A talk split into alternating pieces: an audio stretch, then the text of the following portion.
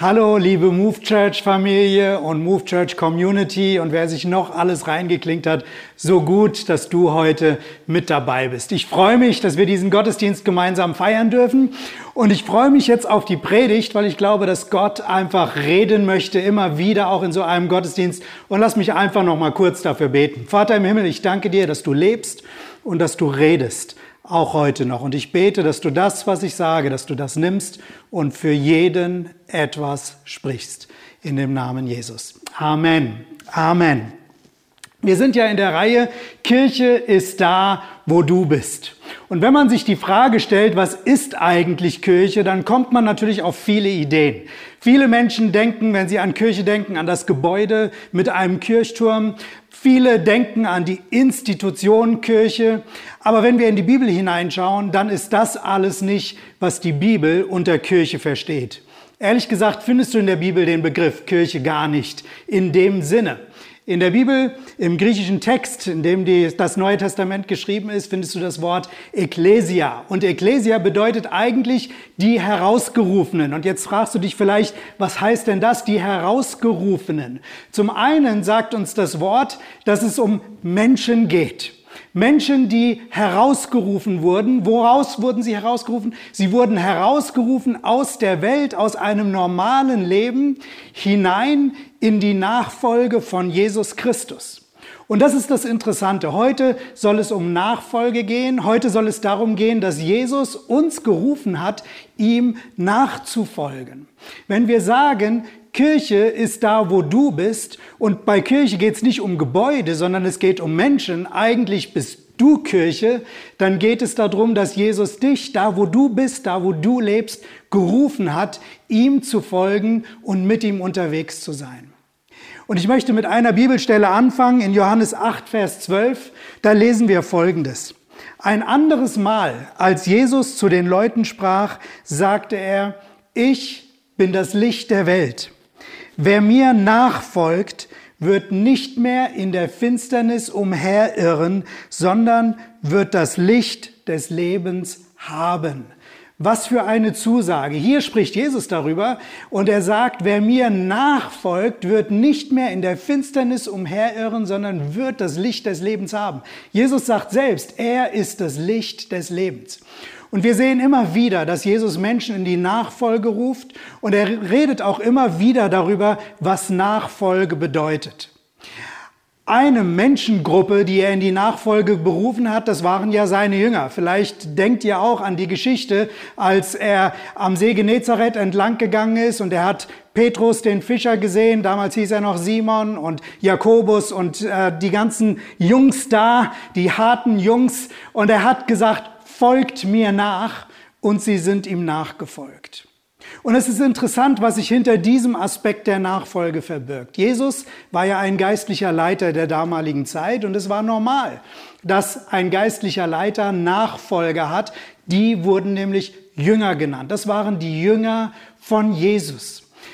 Ein geistlicher Leiter hat sich Nachfolger gerufen, damit sie mit ihm zusammen sind, damit sie von ihm lernen und damit sie auch in seiner Mission dienen und mit ihm unterwegs sind. Und genau das lesen wir nämlich in Markus 3 auch. Da lesen wir, wie Jesus seine Zwölf berufen hat. Und ich lese es einfach mal vor. Jesus stieg auf einen Berg und rief die zu sich, die er bei sich haben wollte.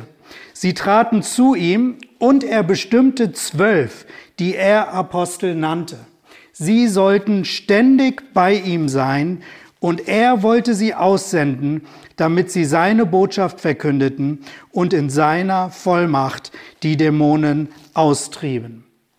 Jesus ruft diese zwölf in seine Nachfolge und sagt, folgt mir nach und bei mir lernt ihr etwas, ihr sollt Zeit mit mir haben, es steht explizit hier, sie sollten ständig bei ihm sein, sie sollten von ihm lernen und sie sollten zugerüstet werden, einen Unterschied in dieser Welt zu machen. Und das ist genau das, was Jesus nicht nur diesen Jüngern gegeben hat, sondern was eigentlich Kirche seither ausmacht. Denn ganz am Ende, bevor Jesus in den Himmel gefahren ist, lesen wir in Matthäus 28, dass er seinen Jüngern und alle, die dabei waren, das waren übrigens nicht nur zwölf, sondern in der Bibel lesen wir, dass es noch einen erweiterten Jüngerkreis gab von 70 Jüngern und dann waren die ganzen Frauen noch dabei, die sozusagen auch als Jüngerinnen mit unterwegs waren.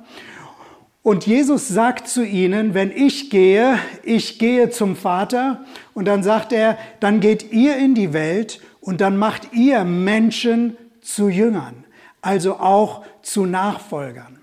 Das heißt, wenn Jesus an die Kirche gedacht hat, wenn Jesus daran gedacht hat, dass er nicht mehr hier sein wird, sondern dass er den Heiligen Geist schicken wird, das haben wir jetzt gerade vor zwei Wochen am Pfingsten gefeiert, dass der Heilige Geist kommt und dann ist ja die Kirche entstanden, dann kamen so viele Menschen dazu, dann hat Jesus immer die Menschen gesehen vor Augen, die er gerufen hat, seine Jünger zu sein. Und es ist interessant, wenn wir in der Bibel schauen, dann werden die Christen am Anfang gar nicht Christen genannt, sondern sie werden Jünger genannt, sie werden Nachfolger genannt. Zum Beispiel in Apostelgeschichte 6 lesen wir, da wird beschrieben, dass die Gemeinde gewachsen ist und dann heißt es, als die Zahl der Jünger sich mehrte. Also nicht die Zahl der Gläubigen, der Christen, der Name Christ kam erst viel, viel später, einige Jahre später in der Stadt Antiochia wurde das das erste Mal dann verwendet für die, die an Christus glauben oder die Christus nachfolgen. Aber ursprünglich waren es die Nachfolger, waren es die Jünger.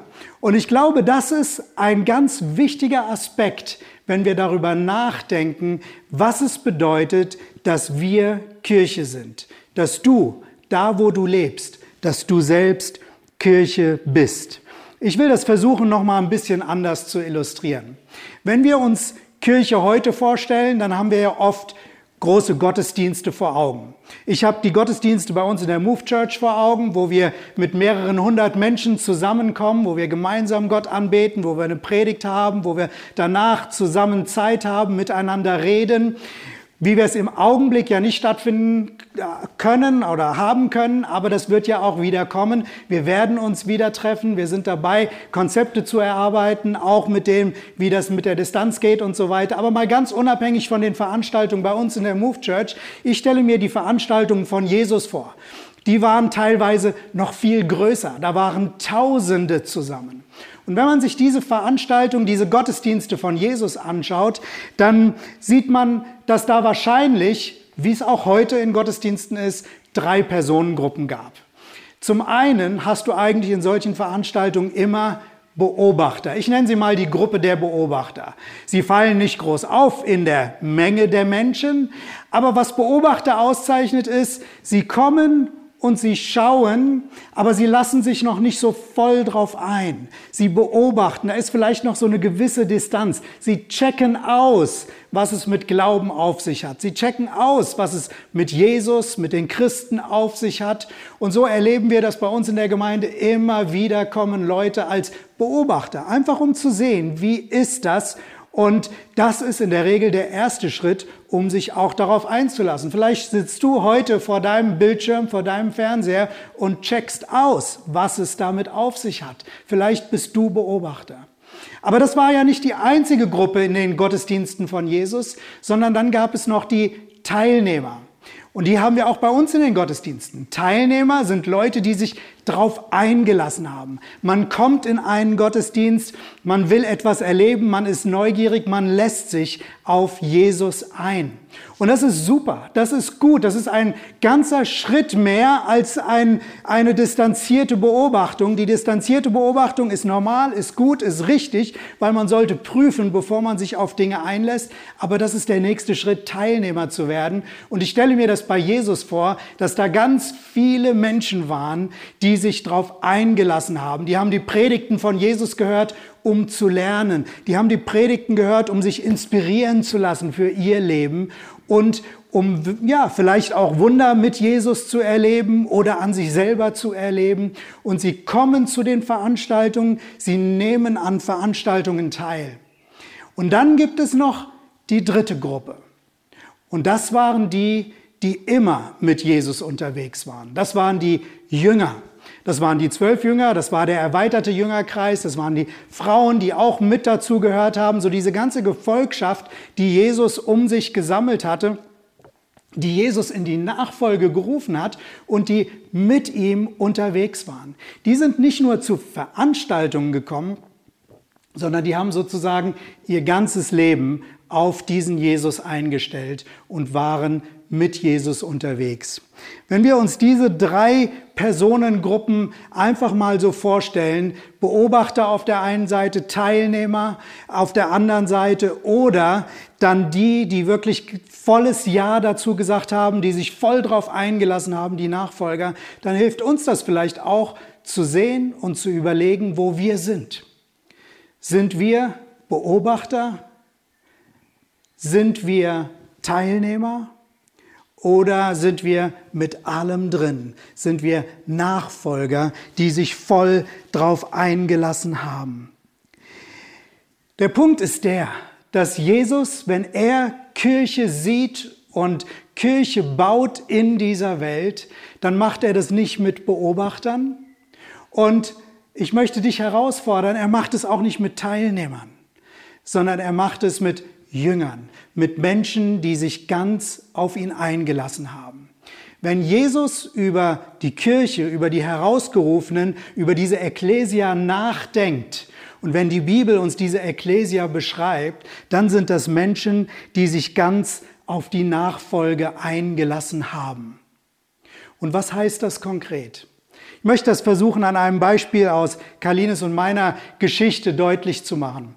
Wir haben als Ehepaar und als Familie immer mal wieder Menschen bei uns aufgenommen. Wir haben gesagt, wir haben eine tolle Familie, wir haben Platz und wir wollen ein offenes Haus haben, wir wollen gastfreundlich sein. Und so gab es immer mal wieder Gelegenheit, dass Menschen zu uns kamen, manchmal für kurze Zeit, manchmal für längere Zeit. Da war zum Beispiel ein junger Mann, dessen Eltern nach Amerika gezogen sind und ähm, er wollte aber hier in Deutschland bleiben und hatte keine Bleibe und das war noch nicht ganz klar. Er war noch nicht so weit selbstständig zu sein sein. Und so haben wir ihn als jungen Mann zu uns aufgenommen und er hat mit uns in der Familie gelebt. Oder ich denke an eine junge Frau, die Schwierigkeiten hatte zu Hause und sie kam dann auch, um bei uns zu leben. Und was wir immer gemacht haben, ist, wir haben diese Leute einfach herzlich willkommen in unserer Familie. Wir haben gesagt, ihr sollt euch wie zu Hause fühlen. Das ist jetzt auch eure Familie. Seid hier zu Hause. Aber wir haben noch etwas gemacht. Wir haben gesagt, ja, ihr gehört jetzt zur Familie und hier sind jetzt aber auch die Regeln, wenn ihr hier mit uns lebt. So wird geputzt, da müsst ihr euch beteiligen. So sind unsere Essenszeiten. So funktioniert das hier bei uns. Und die Leute mussten sich auf uns einlassen. Ich glaube, was viele Menschen machen, wenn sie sich in ihrem Glaubensleben für Jesus öffnen, dass sie Jesus genau auf die gleiche Art in ihr Zuhause einladen, so wie wir es mit diesen jungen Menschen gemacht haben. Jesus sagt ja an einer Stelle, siehe, ich stehe vor der Tür und klopfe an. Wer mich einlässt, zu dem werde ich kommen, wir werden Gemeinschaft haben, wir werden zusammen essen. Das heißt, Jesus steht da und er klopft an. Er will quasi in unser Leben hineinkommen. Und wir machen das auch in fast jedem Gottesdienst eigentlich, dass wir Menschen einladen, einen Schritt zu gehen vom Beobachter hin zum Nachfolger, dass wir sie einladen, ein Gebet zu sprechen, wo wir unser Leben mit Gott verbinden, wo wir Jesus in unser Leben einladen. Das werden wir auch am Ende dieser Predigt machen. Und was wir damit wollen, ist, dass Menschen ihr Leben mit Gott verbinden. Und viele Menschen machen das, Sonntag für Sonntag für Sonntag. Aber was immer wieder auch passiert, ist, dass Menschen Jesus genauso einladen, wie wir die Jugendlichen eingeladen haben. Wir haben die Jugendlichen eingeladen, haben gesagt, ihr seid willkommen, es ist gut, dass ihr da seid, fühlt euch wie zu Hause, aber hier sind unsere Regeln. Das Problem ist, wir können Jesus nicht unter unsere Regeln drücken, sondern Jesus sagt, wer mir nachfolgt. Das heißt, wenn Jesus sagt, ich stehe an der Tür und klopfe an, dann will er nicht als Gast hereinkommen, sondern er sagt, ja, ich klopfe an, ob ihr mich nicht als neuen Hausherrn reinlässt. Sozusagen als die Person, die dann die Regeln im Haus setzen kann. Und jetzt denkst du vielleicht, wow, das ist ja ganz schön hart. Ja, das ist eine Herausforderung. So oft wünschen wir uns, dass das Leben easy wäre. Wir wünschen uns, dass wir keine Probleme haben. Wir wünschen uns, dass das Leben mit Gott, und viele Menschen laden Gott deswegen in ihr Leben ein, noch besser wird. Dass wir gesegnet sind, dass wir weniger Probleme haben, wenn wir Gott haben. Und ganz ehrlich, wenn wir Gott in unser Leben einladen, dann will er auch kommen und er will uns auch durchführen. Ich habe vorhin die Bibelstelle gelesen. Jesus will Licht in unser Leben hineinbringen. Das will er. Aber dieses Einladen hat tatsächlich einen Preis. Es ist nicht einfach der Punkt, dass wir sagen, komm und dann kommt auch alles Gute und wir haben weniger Probleme im Leben. Nein, sondern er kommt und das bedeutet, wir werden gerufen, ihm nachzufolgen und zu sagen, okay, Jesus, deine Regeln sind das, was jetzt zählt und mein Leben richte ich nach dir aus. Und das kann manchmal herausfordernd sein. Und das heißt nicht, dass wir weniger Probleme haben. Manchmal kommen dadurch auch Probleme, weil Nachfolge uns sehr herausfordern kann. Ich denke an einen Geschäftsmann, der Jesus kennengelernt hat, der, wie ich das eben beschrieben habe, sein Leben für Jesus geöffnet hat. Er war begeistert, dass Jesus in sein Leben kam und dann wollte er seine Frau davon überzeugen, mit ihm den gleichen Weg zu gehen, ihr Leben auch für Jesus zu öffnen. Und die Frau wollte absolut nichts davon wissen.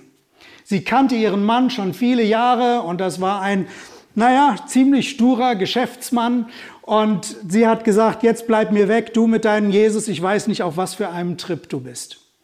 Und dann hat dieser Mann überlegt, wie kann ich meiner Frau nur klar machen, dass das mit diesem Jesus stimmt und dass das richtig ist. Und er sah sich in der Wohnung um und dann fiel sein Blick auf den Mülleimer in der Ecke und er verdrehte die Augen und sagte, oh Gott, nur das nicht. Und der Hintergrund war der, dass seit einer Ewigkeit dieser Mülleimer ein Streitpunkt war zwischen seiner Frau und ihm. Seine Frau wollte immer, dass er den Mülleimer rausbringt, weil sie für die ganze Hausarbeit verantwortlich war. Und der Mann sagte immer, nein, ich arbeite so viel in meinem Geschäft, das ist nicht meine Aufgabe. Und in dem Streit hat er sogar gesagt, ich stelle sogar eine Haus, eine Putzfrau an, die, die alle zwei Tage vorbeikommt, um diesen Mülleimer auszulernen. So ein Streitpunkt war das zwischen den beiden. Und in dem Augenblick, als er diesen Mülleimer sah, spürte er, dass Jesus ihn herausforderte, sein Leben wirklich zu verändern. Und das sind manchmal die Momente in der Nachfolge, wo wir merken, hier geht es richtig an unser Ego. Nachfolge heißt, ich kann nicht mehr meinen Egoismus ausleben. Und dieser Mann nahm den Mülleimer und brachte ihn raus. Ab diesem Tag regelmäßig brachte er ihn raus ohne ein Wort zu sagen. Und das war der Moment, als seine, dass seine Frau wirklich erkannt hat, dass an diesem Jesus etwas dran ist. Weil sie hat ihren Mann nie ändern können, aber dieser Jesus hat ihren Mann verändern können. Nachfolge heißt, die Werte von Jesus ernst zu nehmen. Heißt im Leben mit Jesus unterwegs zu sein. Nachfolge kann uns auf vielen Ebenen herausfordern und wird auf vielen Ebenen große Segnungen freisetzen. Ich wünschte, ich könnte sagen, lasst uns alle Jesus nachfolgen und damit wird das Leben einfach nur leicht. Aber das ist nicht die Wahrheit. Jesus selbst hat gesagt, wer mir nachfolgen will, der nehme sein Kreuz auf sich. Und was meint er damit? Jesus hat sein Kreuz auf sich genommen, das Kreuz, was er für uns getragen hat, für die Sünde der Welt, für die Schuld der Welt. Das hat er auf sich genommen. Er sagt, wer mir nachfolgt, dem bleibt es nicht erspart, auch etwas zu tragen. Jesus hat dieses Kreuz getragen, an dem er gestorben ist. Und bildlich gesprochen tragen wir immer wieder in unserem Leben auch Dinge, wo wir unser Egoismus ans Kreuz bringen, wo wir Dinge, wo es sich alles nur um uns dreht, wo es um unsere Regeln, um unsere Maßstäbe geht, wo wir diese Dinge an ihm abgeben müssen. Wir haben nicht das gleiche Kreuz wie Jesus zu tragen, aber doch müssen wir verstehen, dass an dem Kreuz, was jeder von uns trägt, auch immer wieder unser Ego sterben muss. Ich darf in meinem Leben auf über 30 Jahre Nachfolge zurückblicken. Und ich muss sagen, ich habe Höhen und Tiefen gehabt. Ich glaube, das hat jeder Christ durchlebt, der sich wirklich auf den Weg der Nachfolge eingelassen hat.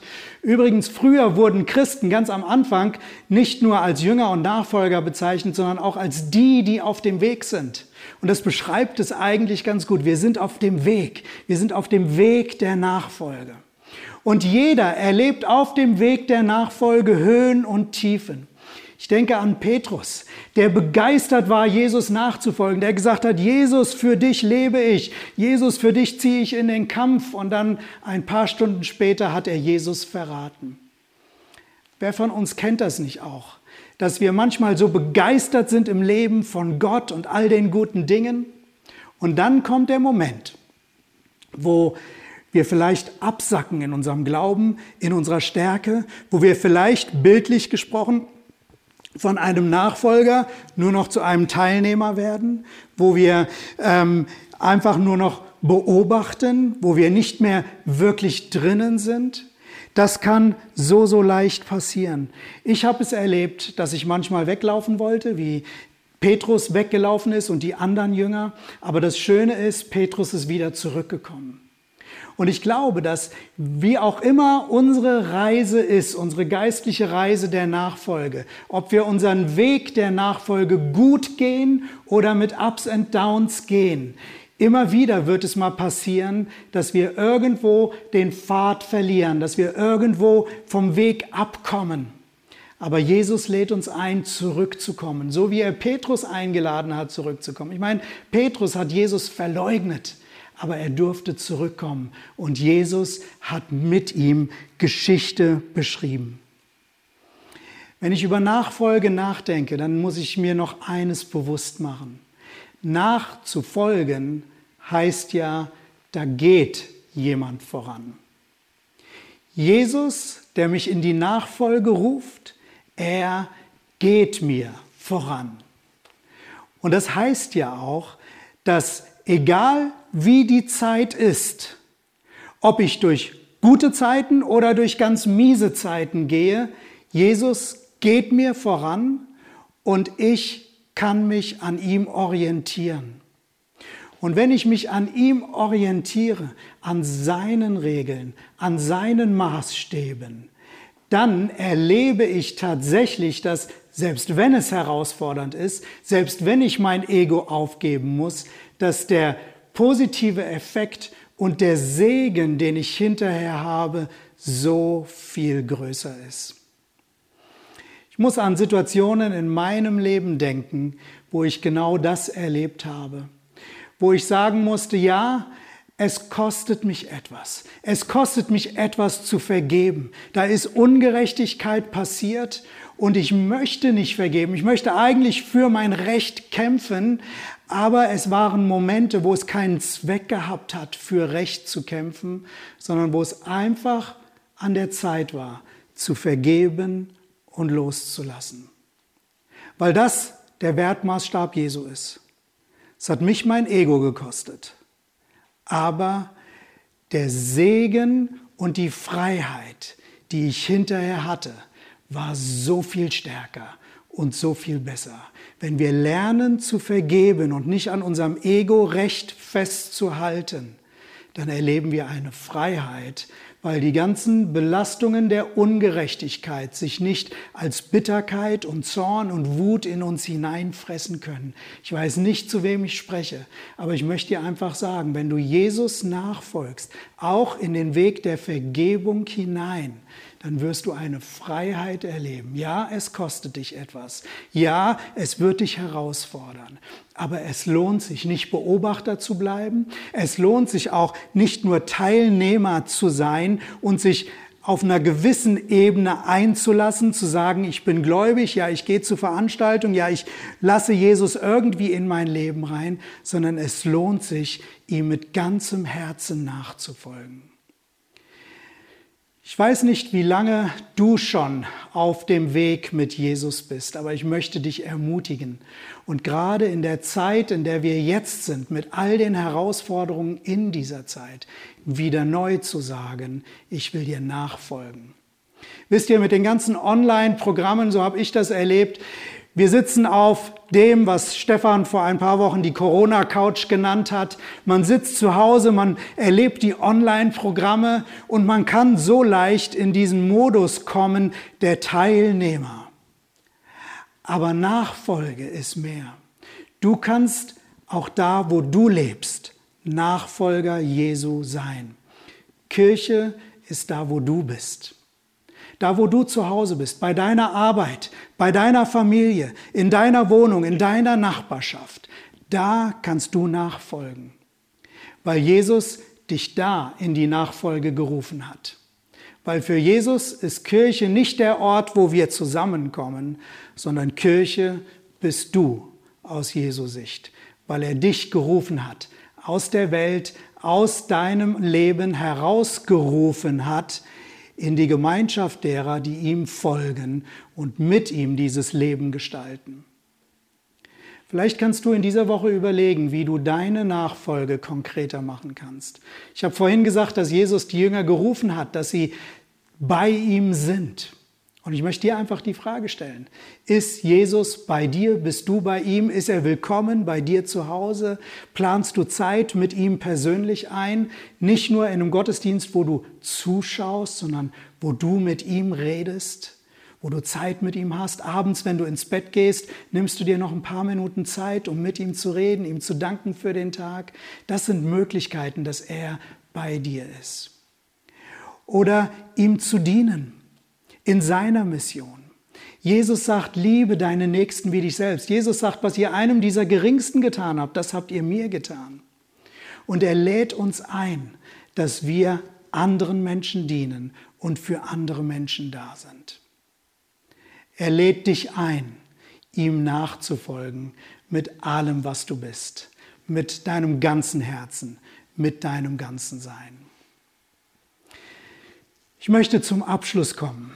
Kirche ist da, wo du bist. Du bist Kirche. Und die Frage ist, was für eine Art von Kirche möchtest du sein? Möchtest du beobachten? Möchtest du teilnehmen? Möchtest du nachfolgen? Ich möchte jetzt einfach ein Gebet sprechen. Und ich möchte einladen, dich einladen, dass du mit diesem Gebet einfach einen Schritt weiter gehst. Besonders wenn du Beobachter bist, wenn du sagst, ja, ich bin noch nicht wirklich Nachfolger. Dann möchte ich jetzt ein Gebet sprechen und ich lade dich ein, wenn du in deinem Herzen spürst und sagst, ja, ich möchte Nachfolger werden, ich möchte alles auf diese Jesusweg setzen oder in diesen Jesusweg hineingehen, dann sprich dieses Gebet einfach nach. Ich gebe immer einen kurzen Moment ähm, zum Nachsprechen, dass du es persönlich da, wo du bist, für dich nachsprechen kannst. Du kannst Jesus jetzt einladen. Jesus hat gesagt, ich stehe vor der Tür und klopfe an. Und du kannst ihn mit diesem Gebet jetzt einlassen und zu deinem Herrn und zu deinem Gott machen und sagen, ja, ich will dir folgen. Herr Jesus Christus, ich komme jetzt zu dir und ich gebe dir mein ganzes Leben. Du siehst all das, was gut gewesen ist in meinem Leben und du siehst auch all das, was schlecht gewesen ist. Du siehst mein Versagen, meine Schuld und ich bringe dir jetzt mein ganzes Leben vergib mir meine Schuld. Ich schließe heute diesen Bund mit dir, dass ich sage, sei du mein Herr und mein Gott und ich folge dir. Danke, dass du mir vergibst. Danke, dass du mich annimmst. Danke, dass ich ab heute dein Kind sein darf. Und ich sage dir, ich folge dir, solange ich lebe. Amen.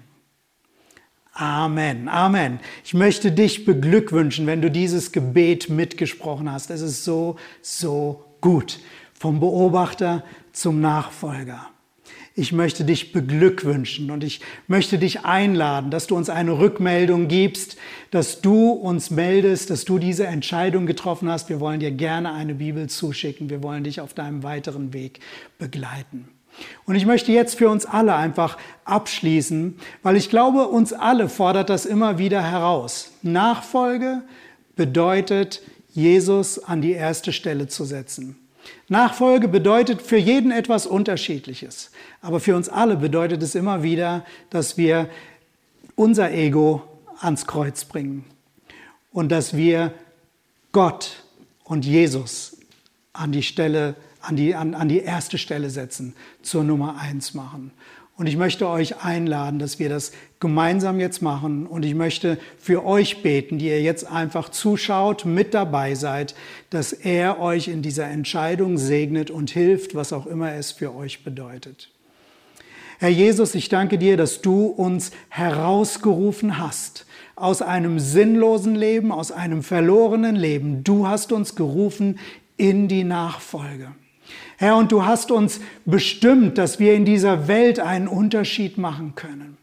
Herr, wir dürfen von dir lernen, wir dürfen mit dir unterwegs sein. Egal wie dunkel die Zeit ist, du gehst uns voran und wir dürfen uns an dir orientieren. Danke, dass du uns Orientierung gibst. Und Herr, da wo Nachfolge uns herausfordert, da kommen wir in dieser Woche zu dir. Heute, heute stehen wir vor dir und sagen, hilf uns, die Schritte der Nachfolge zu gehen, was auch immer es für jeden Einzelnen bedeutet. Und im Namen Jesus proklamiere und spreche ich den Segen Gottes über dir aus, der du den Weg der Nachfolge gehen willst. Ich spreche über dir aus, dass die Gegenwart und die Kraft des Heiligen Geistes da ist, um dich zu unterstützen, um dich zu begleiten, um dich zu tragen, damit du den Weg der Nachfolge gehen kannst. Und auch wenn es mal nach unten geht in deiner Nachfolge, spreche ich zu dir, da ist immer ein Neuanfang, weil Gott ein Gott der Gnade ist und die Nachfolge uns auch von falschen Wegen wieder zurückbringt auf den Weg, auf dem Jesus uns vorausgeht. Sei gesegnet für deinen Weg der Nachfolge. Amen. Alles, alles Gute für dich.